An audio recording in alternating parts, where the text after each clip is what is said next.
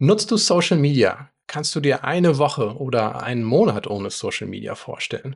Was würde dir fehlen? Wie würdest du dich damit fühlen? Heute haben wir die Wissenschaftsjournalistin Isabel Prophet zu Gast. Sie hat gerade ihr Fachbuch Social Media, wer steckt eigentlich dahinter und warum, ein Blick hinter die Kulissen von sozialen Medien veröffentlicht. Erschienen ist es in der preisgekrönten Buchreihe Carlsen Klartext. In diesem Buch nimmt sie uns mit auf eine faszinierende Reise hinter die Kulissen der sozialen Netzwerke. Du erfährst in dem Buch, wie sich Social Media auf unsere Psyche auswirkt und wie wir uns gegen Cybermobbing schützen können. Isabel liefert gut recherchierte und klar gegliederte Einblicke, die uns helfen, uns selbstbestimmt und sicher im Netz zu bewegen. Hi und herzlich willkommen beim Still und Stark Podcast. Ich bin Melina. Ich bin Timon. Und wir zeigen dir hier, wie du mit deiner authentischen Art begeisterst, überzeugst und nie wieder übersehen wirst.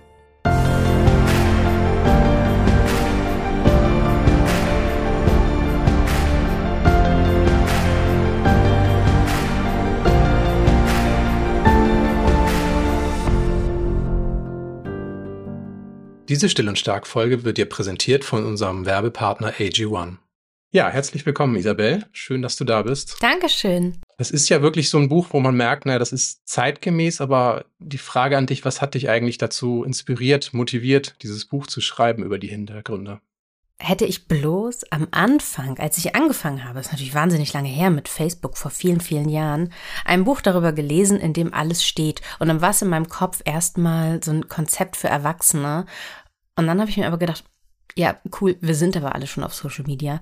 Was ist mit jüngeren Menschen? Und so ist diese auch so ein bisschen gemischte Zielgruppe entstanden. Also es ist geschrieben für jüngere Menschen, aber natürlich inhaltlich für uns alle so die Grundlage. Also das Buch, ich wollte das Buch schreiben, das ich gerne gelesen hätte, bevor ich mit Social Media angefangen habe. Und ich bin jetzt auch sehr happy über diese sehr zweigeteilte Zielgruppe, weil ich glaube, dass ähm, ist man fast so ein bisschen beim Reparenting, beim sich selber, mit sich selbst. Also ich kann mir das einmal anschauen, was ich da eigentlich mache. Und ich bekomme einmal das Grundwissen über Unternehmensstrukturen, die, glaube ich, teilweise völlig unbekannt sind, zumindest in dieser Intensität, was dahinter steckt. Aber auch über das, was in der Psyche eigentlich passiert und was für coole Sachen man damit machen kann. Dieser Begriff soziale Medien, der impliziert ja so ein bisschen diesen sozialen Aspekt. Das muss ja irgendwas Gutes sein, das muss mir ja dienen. Und warum würdest du sagen, dass das ein Witz ist? Also schlechter Witz. Ähm, wie gesagt, wir haben hier Unternehmen, die sind gewinnorientiert. Das sollen sie auch sein. Alle anderen Unternehmen sind es auch und wir können es Facebook und den anderen großen Social-Media-Konzernen durchaus gönnen, gewinnorientiert zu handeln. Aber eine große Unternehmensmacht führt dazu, dass der, das Verfolgen des Unternehmenszwecks einen Preis hat. Und zwar für andere. Also sagen wir super klassisch, aber Facebook oder gehen wir jetzt auf Instagram. Instagram, Facebook ist der gleiche Konzern, der Meta-Konzern. Und Instagram verkauft Werbeanzeigen. Das heißt, sie verkaufen Reichweite, also Sichtbarkeit, sie verkaufen aber auch Klicks und sie verkaufen Verkäufe. Mit all diesen Dingen verdient Facebook sein, äh, verdient Meta, also der Instagram-Konzern, sein Geld. Das heißt, sie haben ein Interesse daran, uns möglichst lange und viel auf dieser Plattform zu halten. Und jetzt kommen wir aber bei der Psyche an. Die menschliche Psyche reagiert stärker auf Negatives, auf Triggerndes, als auf Positives, das Spaß macht, das belustigt, das inspiriert, das cool ist. Und das heißt, dass diese Algorithmen dann am besten ihre Arbeit für den Konzern tun, wenn sie uns emotional angreifen. Und das ist keine Dystopie, das ist jetzt nicht böse gesagt, das ist einfach eine wissenschaftliche und auch mathematische Tatsache. So funktioniert das und das muss man wissen.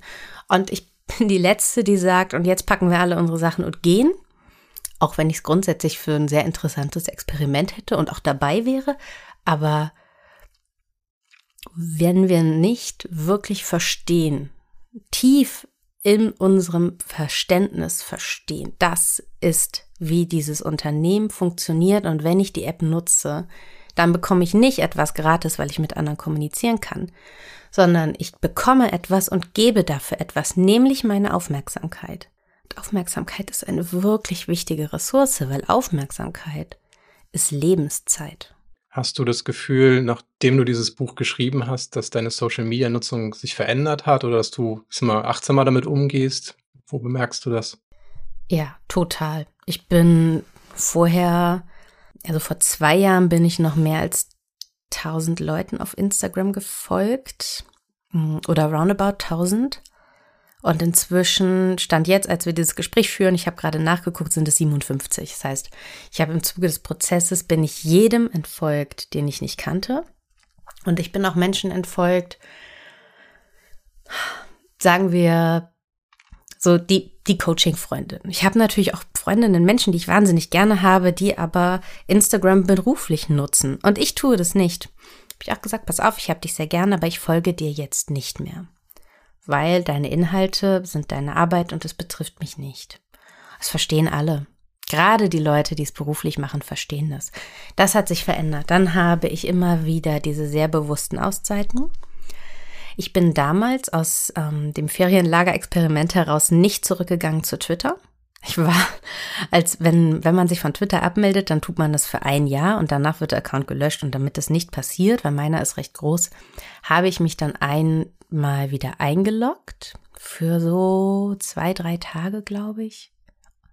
Also, nee, oder ich glaube sogar nur für ein paar Stunden. Das war super kurz, weil ich sofort, ich habe dann auch was gepostet und ich habe einfach sofort gemerkt, krass, ich möchte das nicht. Ich möchte hier nicht sein, weil sich mein Leben durch das Wissen, das ich jetzt habe, einerseits, und auch durch das Leben ohne diese Plattform so stark verbessert hat, dass ich es nicht mehr möchte. Und es war total hart. Also Twitter-Entzug, Instagram-Entzug, ähm, auch TikTok-Entzug bedeutet ja, dass ein Ausdruckskanal wegfällt. Und es bedeutet, dass die Gedanken, die sonst in Twitter gegangen sind, die mussten erstmal irgendwo hin. Und natürlich waren die die ganze Zeit da. Ich formuliere ja wahrscheinlich auch bis heute immer noch alles auf 280 Zeichen, weil ich es so stark gewohnt bin. Also ich war in Deutschland super früh auf Twitter. Ich hatte einen wahnsinnig frühen Account und das war, das ist natürlich cool. Ähm, es prägt auch was, man lernt auch was dabei. Aber all diese Gedanken, als sie nirgendwo hin konnten, erstmal hatte ich immer diesen Reflex, dass ich zum Tab aufgemacht habe und Twitter eingegeben habe und habe ich schnell wieder ausgemacht. Und dann ist aber was sehr Interessantes passiert. Dann habe ich angefangen, mir die Gedanken zu notieren, anstatt sie sofort in die Welt zu schicken. Und natürlich sind eine ganze Menge einfach niemals publiziert worden und einfach irgendwo versackt oder hängen jetzt in meinem Trello-Board. Aber aus anderen sind dann statt 280 Zeichentweets Artikel geworden, die sehr durchdacht sind, die auch ein bisschen ausrecherchiert sind. Und das war sehr wertvoll. Instagram wiederum ich habe dann aufgehört, öffentlich zu posten. Das heißt, auch die Leute, die mir noch folgen, mein Account ist jetzt privat, auch die Leute, die mir noch folgen dürfen, sehen nur einen sehr kleinen Teil dessen, was ich mache, weil vieles ist einfach privat für, für eine Gruppe von Menschen, die es nur sehen. Und auch das, du hast dann Bilder, die sind lustig. Du siehst etwas Lustiges. Du siehst diese wahnsinnig lustige Suchanzeige für die verschwundene Katze und du hast einen wahnsinnig guten Spruch dafür parat und du müsstest es nur posten und du weißt, die Leute würden es mögen, das ist dann weg. Das schickst du dann vielleicht nur noch ein, zwei Leuten. Das ist komisch, weil es eine Bühne ist, eine Bestätigung, die du dann nicht mehr bekommst und die gerade im Fall von, von Instagram Stories natürlich total leicht ist, weil du musst dich nicht exponieren. Es ist einfach nur ein Gedanke, den du hattest und wo dann Leute gesagt haben, gut, guter Gedanke. Also völlig irrelevant auch. Aber das ist dann weg. Das ist komisch, das ist eine Umgewöhnung. Und irgendwann gibt es einem eine enorme innere Ruhe, wenn es einfach nicht mehr da ist. Und das ist ganz schön. Es dauert aber. Es hat Entzugserscheinungen, weil es eine ganz, ganz starke Gewohnheit ist. Diese Menschen, die diese Apps machen, die sind wirklich gut darin, Gewohnheiten zu formen. Und Gewohnheiten sind aber eine Abhängigkeit. Ne? Die sind wie so ein Zwang. Will man das zum Wohle eines Konzerns? Eher nein. Wo, wo hast du denn die Abhängigkeit wahrgenommen? Also du sprichst davon, du kriegst Aufmerksamkeit.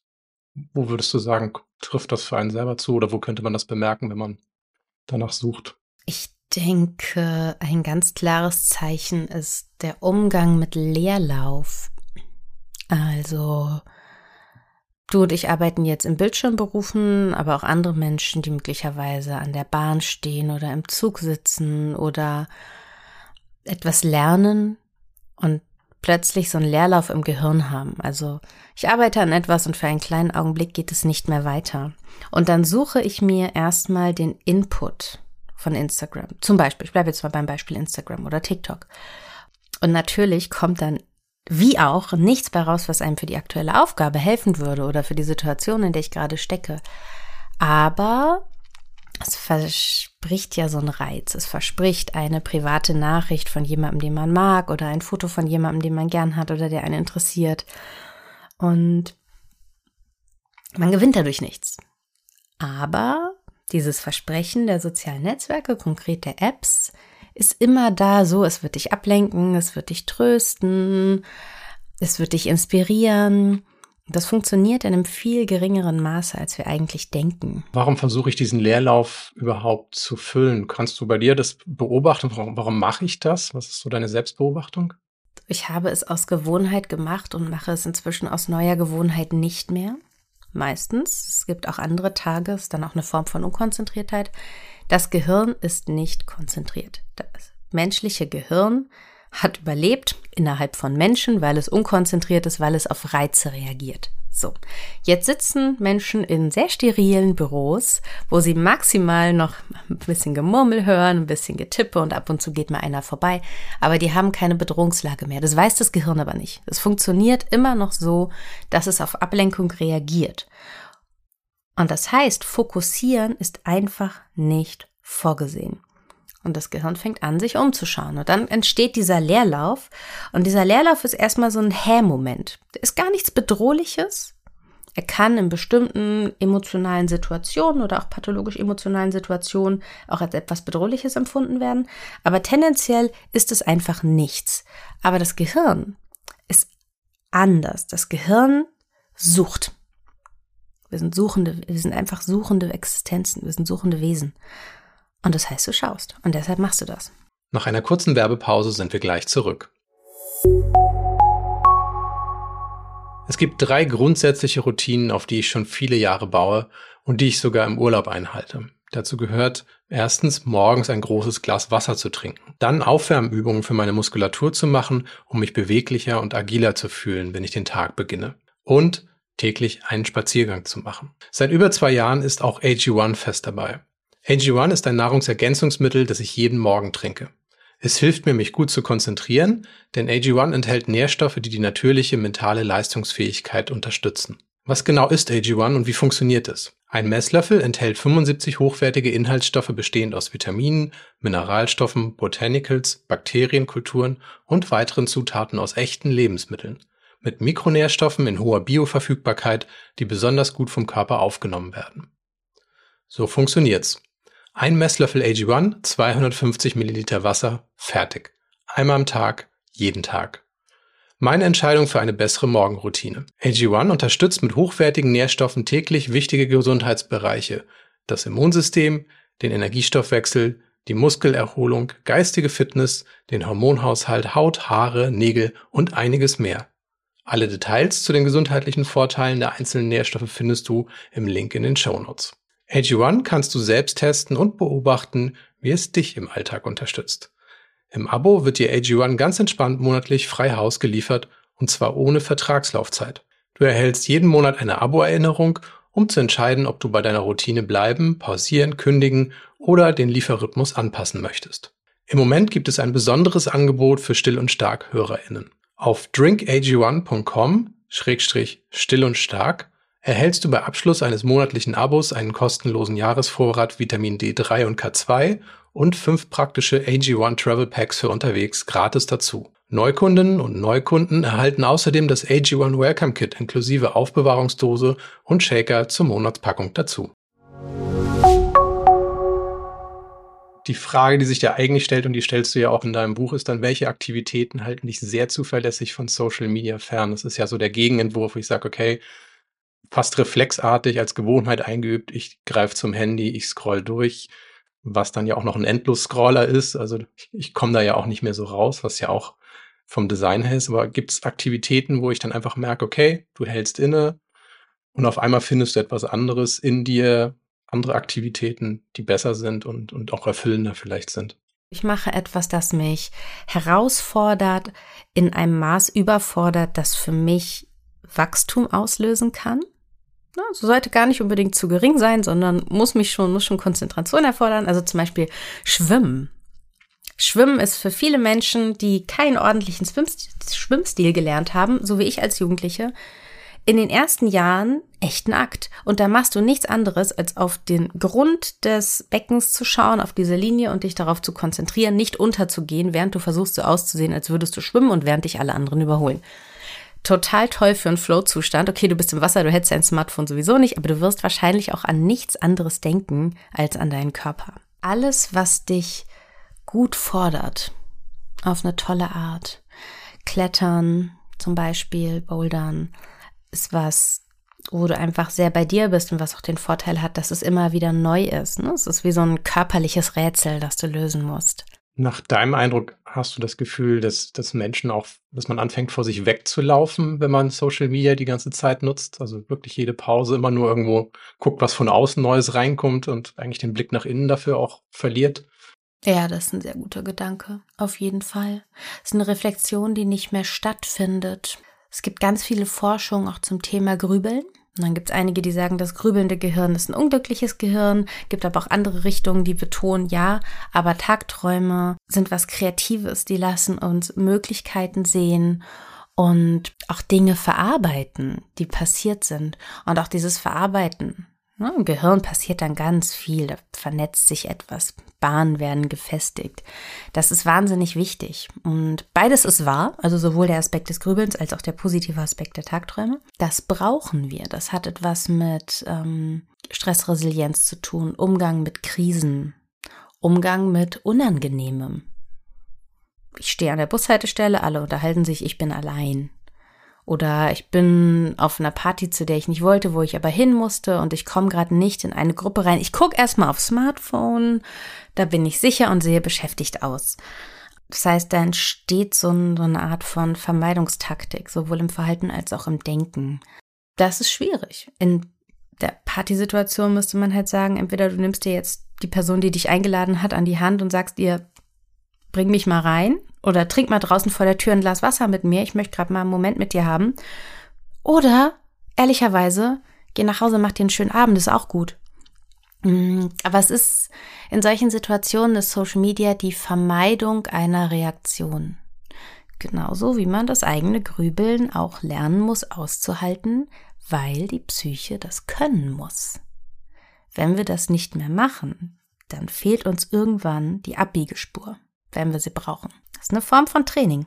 Was meinst du mit Abbiegespur? Also, ne, random Beispiel, frei erfunden, aber jemand in deinem Leben, der dir Sorge bereitet, im Negativen, auch so ein bisschen bedrohlich. Du denkst darüber nach. Es belastet dich. Du kannst nicht einschlafen. Gespräche werden schlechter, weil du im Gedanken irgendwie so ein bisschen da bist.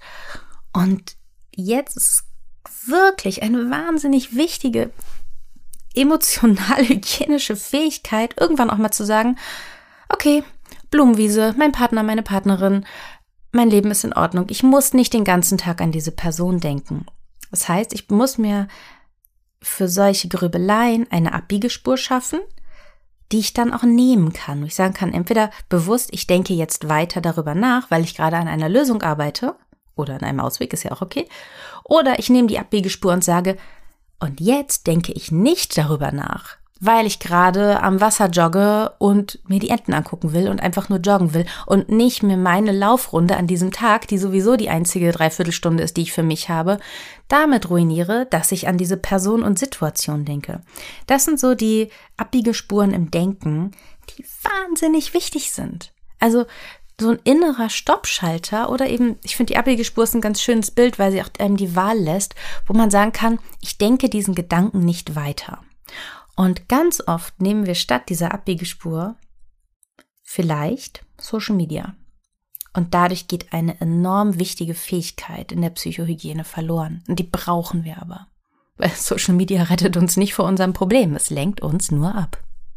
Ja, ich denke, das ist ein ganz wichtiger Satz. Ne? Es rettet uns nicht vor unseren Problemen. Du hast das Buch ja auch mit dem Hintergrund geschrieben, dass das ja auch für, für Lehrkräfte ein wichtiger Anleitungstext ist, um sich wirklich auch kritisch mit dem Thema auseinanderzusetzen. Ist das was, wo du sagst, das hast du das so schon erlebt, dass du sagst, es gibt solche Bücher? Weil also für mich ist es das erste Mal, wo ich merke, okay, da wird nicht nur Social Media bejubelt, da wird nicht die besten Instagram-Posts, die besten Pinterest-Seiten irgendwo dargestellt, sondern es ist wirklich so eine sachliche Auseinandersetzung, ohne jetzt irgendwie eine Tendenz auch haben zu wollen. Um, ähm, es gibt, glaube ich, im Schulkontext derzeit noch nichts Vergleichbares. Das liegt auch am sehr speziellen Carlsen-Format. Also diese, die Lehrbücher, die ja alle in gesellschaftlichen Themen sich bewegen, zum Beispiel von meiner Freundin Anja, das Extremismusbuch, die sind schon nochmal anders. Das sind auch so die klassischen Sachkundethemen, die in jedem Bundesland anders heißen. Aber da redet man ja wirklich über das Leben. Und vielleicht war es vorher auch zu früh. In der Psychologie hat sich viel getan. Also da sind viele Sachen mit wirklich guten Studien gemacht worden. Abseits von diesen kleinen Mini-Experimenten, die zwar irgendwie nett sind, aber uns noch nicht so viel sagen, gibt es jetzt wirklich gute Studien, wo wirklich mit bildgebenden Verfahren vom Gehirn gearbeitet wurde, wo mit sehr, sehr, sehr großen Gruppen gearbeitet wurde. Da sind wir im fünf- und sechsstelligen Bereich.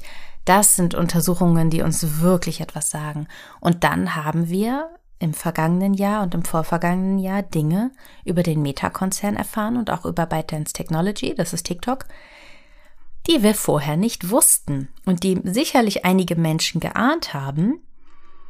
Aber was für Dinge da in Büros und auf einem Campus passieren und wie zum Beispiel Gefühle bewusst manipuliert werden, um mal zu gucken, ob man es kann und ob die Leute dann mehr kaufen, das wussten wir nicht. Das, ist, das sind sehr ernste Angelegenheiten, die jetzt auch in die Schule gehören, weil das das Grundwissen der Zukunft ist. Kannst du exemplarisch das so ein bisschen zusammenfassen, was da rausgekommen ist oder welche, welche Erkenntnisse dazugekommen sind? Weil ich denke, viele verfolgen das nicht so intensiv. Facebook ist hingegangen und hat auf der Facebook-Plattform getestet, können sie die Leute traurig machen? Und die Antwort ist ja. Wir wissen aber aus Studien, dass Menschen, die traurig sind, die belastet sind, die gestresst sind, mehr Geld ausgeben für mehr Dinge, die sie möglicherweise nicht brauchen. Das heißt, du kannst Konsum anheizen, indem du den Leuten demotivierende und deprimierende Inhalte zeigst. Ja, wie hältst du Kontakt mit, mit Freunden, Bekannten, wenn es dann eben nicht über die, die klassischen Social-Media-Plattformen ist, die ja auch anderen Inhalt dann auch ausspielen?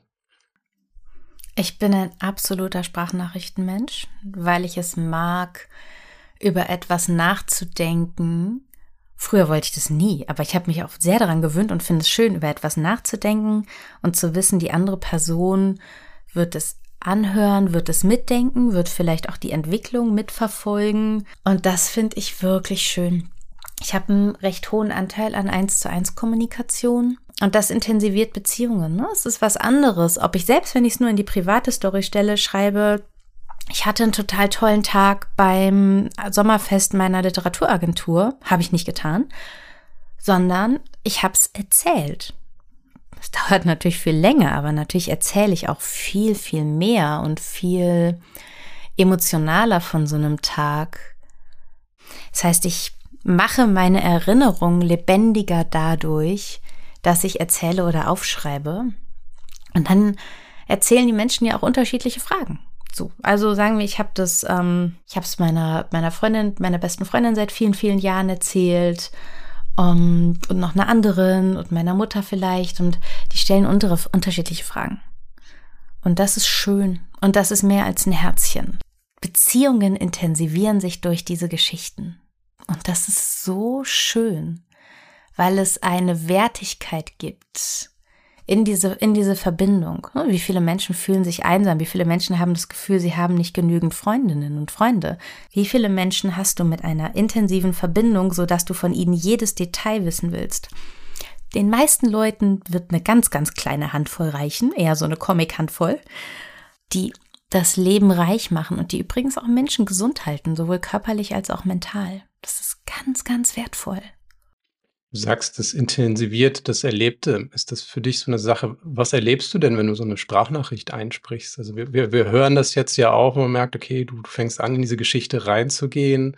Was ist da der Unterschied? Du bist ja nun auch als Journalistin, siehst du dir das Gegenteil und sagst, hey, da brauche ich eine, eine Headline, die muss ziehen, die muss die Leute in die Geschichte reinziehen.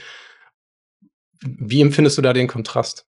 Also sagen wir, ich hatte eine Wanderung und zwischendurch auf dieser Wanderung hatte ich ein, ein besonderes Tier gesehen, sagen wir einen Hirschen, und das war so ein ganz magischer Moment.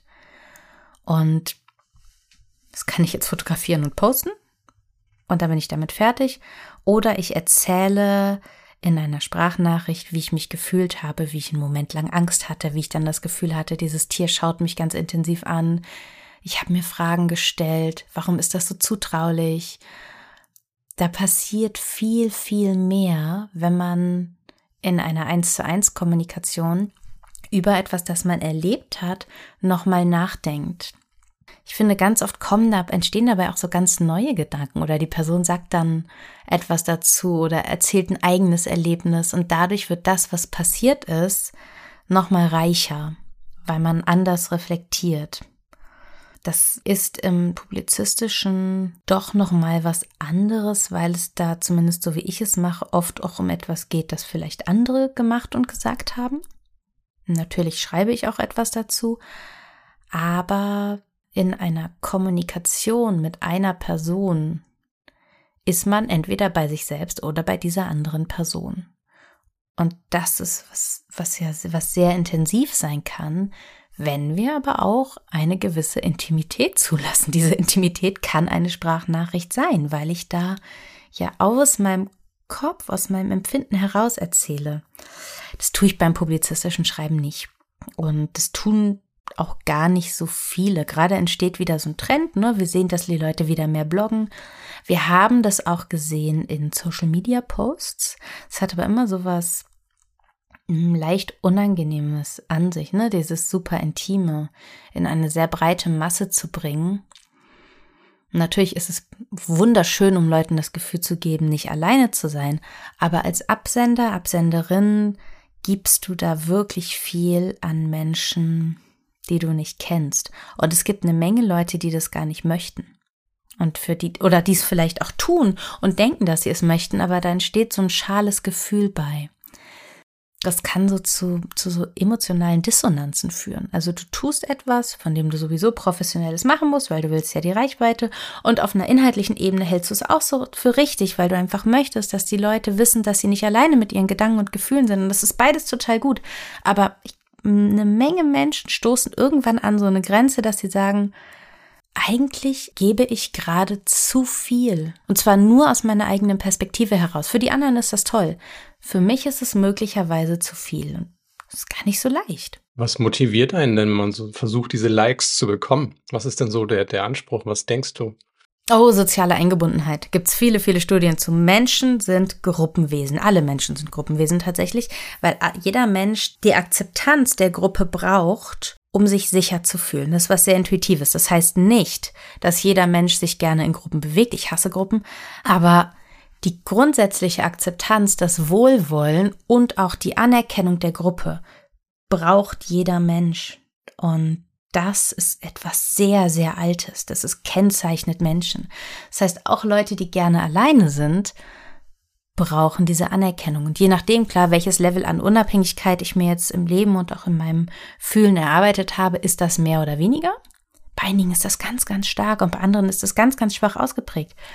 Aber Gruppenwohlwollen, ein Like, eine große Zahl von Likes, eine große Anzahl von Kommentaren, oh, es wird geteilt, ist Anerkennung, es ist Wertschätzung und es bedeutet, ich finde dich gut und dann in der Masse, wir finden dich gut. Du bist sicher und du bist okay als Mensch. Das ist ein sehr, sehr, sehr starker sozialer Kit, sowohl für Gruppen als auch für einen selbst. Du hattest einen super schlechten Tag, aber hier sind deine 125 Instagram-Likes. Okay, der Tag war furchtbar, aber dein Post ist witzig. Du bist in Ordnung. Das tröstet. Das funktioniert, das tröstet. Das nicht schön, aber es tröstet dich und es ist dann in der Situation erstmal total gut. Ich denke, das ist ein wichtiger Punkt, den du ansprichst. Ne? Also ich, so wie ich dich jetzt verstehe, ist es tatsächlich, du hast diesen Kontrast gemerkt, eins zu eins Kommunikation, tiefe Verbindung zur Einzelperson, wo du auch, man merkt das jetzt ja auch so in deiner Reaktion, sagst, da gehst du auf, da gehst du emotional mit und das andere ist dann, wo du sagst, okay, ich habe Validierung in Form von Zahlen, aber eigentlich mhm, bin ja. ich ja immer noch irgendwie allein, weil außer ein Herz habe ich nicht viel bekommen oder es ist ein Zweizeiler. Ja, das trifft es perfekt. Es ist exakt so, genau. Und das ist eigentlich das, was, was ich hier, glaube ich, auch nochmal ein Schlaglicht drauf setzen würde. Sagst, die Frage, die, die sich eigentlich jeder stellen muss, ist, welche Art von Verbindung suche ich in meinem Leben? Na, möglichst alle informiert zu halten, dass die alle wissen, was in meinem Leben los ist, aber dann verfalle ich auch vielleicht in, in eine Form von Entertainment, Aufmerksamkeit zu, zu bewahren, dass ja auch alle mich wahrnehmen. Das ist dann ja auch so eine Aufmerksamkeitsökonomie, um die man da kämpfen muss. Oder ich habe einen Menschen, der mich wirklich wahrnimmt in meinem Erleben, wie es mir gerade ging und der dann eben aber auch wirklich persönliche Wertschätzung mit zum Ausdruck bringen kann. Das ist ja auch eine, eine intimere Beziehung in dem Moment, wo jemand mir im Eins zu eins etwas mitteilt. Ja, das stimmt. Und für viele Menschen, die damit arbeiten, ist es dann ja auch beides. Ne? Das heißt, muss dann auch wieder lernen, rauszugehen aus dem, hier mache ich etwas für Reichweite, hinzu, ich muss dir mal was erzählen, das habe ich noch keinem erzählt. Lass mal drüber reden. So. Du sprachst ja zu Beginn von, von einer Reparentifizierung als Motivation auch für dich, das Buch zu schreiben. Also die Sachen dir, ja, dir mitzuteilen, die du, die du eigentlich selber gerne mal gehört hättest. Was würdest du gerne jemanden, der, der jünger ist, mitgeben, der das Gefühl hat, ich muss auf Social Media aktiv sein, weil sonst bin ich nicht relevant? Was würdest du so jemandem sagen wollen? Ich würde sagen, schaust dir an, aber informier dich auch, wie es funktioniert. Aber geh mit rein, hab Spaß. Wenn du einen TikTok-Dance machen willst, mach es. Aber überleg dir, was du, was du gibst. Was möchtest du von dir erzählen? Was möchtest du von dir posten? Mach dir extrem bewusst, dass das, was du postest, möglicherweise für immer im Internet verfügbar sein wird und nicht immer nur dort, wo du es haben willst. Das gilt insbesondere für Dinge, die witzig sind. Mit Humor in der Publizistik muss man sehr vorsichtig sein. Und gerade so diese Haltung von ich mache mich mal selbst witzig kann sich rächen, muss aber nicht. Und dann muss man dafür ein Gefühl entwickeln, was man kann und will. Und das hat sehr viel mit Wissen zu tun. Soziale Netzwerke heißt, wir agieren mit einem Unternehmen. Wir geben einem Unternehmen Daten, Informationen, Nachrichten, Bilder, Videos von uns. Das ist eine Firma. Die Firma ist sehr groß. Die Firma mag dich nicht. Die mag nur deine Aufmerksamkeit, die es verkaufen kann. Die interessiert sich nicht für dich. Mach dir das sehr, sehr bewusst. Und wenn du merkst, dass es dir damit nicht gut geht, nimm dir mal ein, zwei Leute und sag, und wir drei, wir machen jetzt mal drei Wochen Pause und gehen nicht rein. Und alle halten durch. Wir machen keine Challenge draus, wir sagen nicht, wer am längsten durchhält, sondern wir sagen einfach, alle halten durch, Punkt. Wir beschließen das. Und dann entsteht so ein Wir-Gefühl. Ha, wir sind da nicht. Das ist super. Ja, wir haben das Video nicht gesehen. Und dann kann man sich abklatschen und sagen, genau, weil wir eine Auszeit machen. Und dann kommen wir wieder. Und dann schauen wir weiter. Das ist auch etwas, was in dieser kleinen Gruppe dann sehr, sehr verstärkt. Es ist, ein, ist eine Form von Vergemeinschaftung. Das ist gut, das ist wertvoll. Sehr schön. Ja, ich denke also auf alle Fälle ist es eine, eine wertvolle Erfahrung, wirklich dieses Buch von dir auch einfach mal zu lesen, um so einen Rundumblick zu bekommen auf das Thema. Man ist ja oft in, in so einem Punkt, wo man sagt, so nutze ich Social Media für mich, der Rest interessiert mich nicht. Aber es ist sehr oft eine Sache, da gehst du ja auch in deinem Buch drauf ein, dass da soziale Dynamiken auf einen einwirken, die man selber gar nicht wahrnimmt. Also dieser Reflex, wo ich sage, ich ziehe mein Handy raus, ich scroll durch Instagram, ich verteile hier Likes. Ich weiß manchmal gar nicht, warum ich das mache.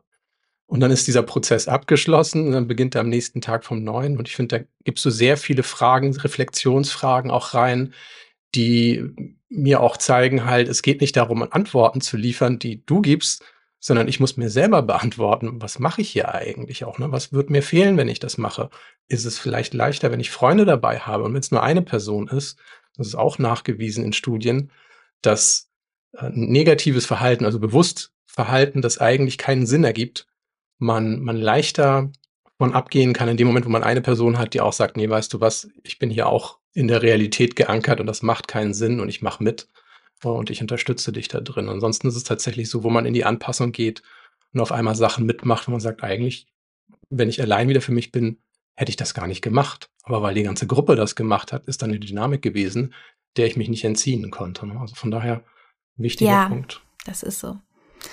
Ich möchte noch eine Sache zum Schluss sagen, die mir wahnsinnig wichtig ist, nämlich der Wert der großen Zahl, wo liegt der wirklich? Seit mein Account geschützt ist, kriege ich wirklich viele Anfragen von Jim 29438 aus Florida und Bill 34879 aus Texas, täglich, was habe ich als selbstständige Autorin, die ihr Geld damit verdient, auch ein wenig bekannt zu sein. Ne? Nicht sehr, aber durchaus Menschen zu haben, die sagen, ich kenne Isabel Prophet und ich mag ihre Arbeit.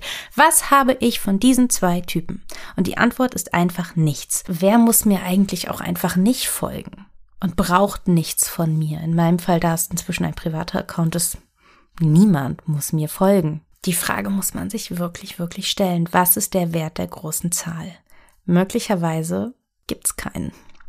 Das muss man ganz ehrlich so sagen. Ja, sehr guter Punkt. Sehr schöne Schlussworte, auch mal drüber nachzudenken.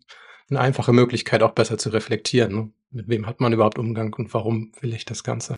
Ja. Dein Buch kann man, glaube ich, überall kaufen, wo es, wo es Bücher gibt. Am liebsten in der Buchhandlung. Äh, Gibt es auch bei Amazon, aber ja, könnt ihr überall kaufen. Heißt Klartext Social Media von Carlsen und ist jetzt gerade erschienen und ähm, ja, landet, glaube ich, in den nächsten zwei Schuljahren auch in allen Schulen. Also Zielgruppe sind auch Menschen wie wir, die einfach sagen wollen, wie funktioniert das? Wo bin ich da? Wie funktioniert diese Internetwelt, in der ich mich bewege? Darum geht's in dem Buch. Ich kann es eigentlich auch wirklich nur jedem ans Herz legen, weil es wirklich so eine Sache ist, wo ich sage, ich habe auch Leute erlebt, die zum Beispiel in der Personalabteilung die Führung haben, sagen, ich muss jetzt Social Media lernen mit Mitte 50. Mhm. Und ich denke mir dann auch so, vielleicht. Aber informier, informier dich erstmal, was du da machst und warum. Weil oft ist es diese große Unbekannte, dieses Gefühl, ich weiß nicht, wie das funktioniert, deswegen mache ich das. Das ist aber nicht das tiefere Warum. Passt das überhaupt für mich? Sollte ich das machen? Fütter ich vielleicht auch etwas, was, was vielleicht gar nicht gesund ist und bin dann einfach nur die nächste ja. Person, die da irgendwie Öl ins Feuer gießt. Und das ist also ein sehr, sehr wichtiger Ganz Punkt. Genau. Und ich finde, dein Buch ist auch super schnell zu lesen. Wie gesagt, klasse Reflexionsfragen. Das finde ich macht auch einen großen Wert aus, dass man selber eben auch für sich das reflektiert. Also von daher, vielen Dank, Isabel, dass du dieses Buch geschrieben hast. Vielen Dank, dass du heute bei uns im Podcast warst. Vielen Dank dir und bis bald. Bis bald.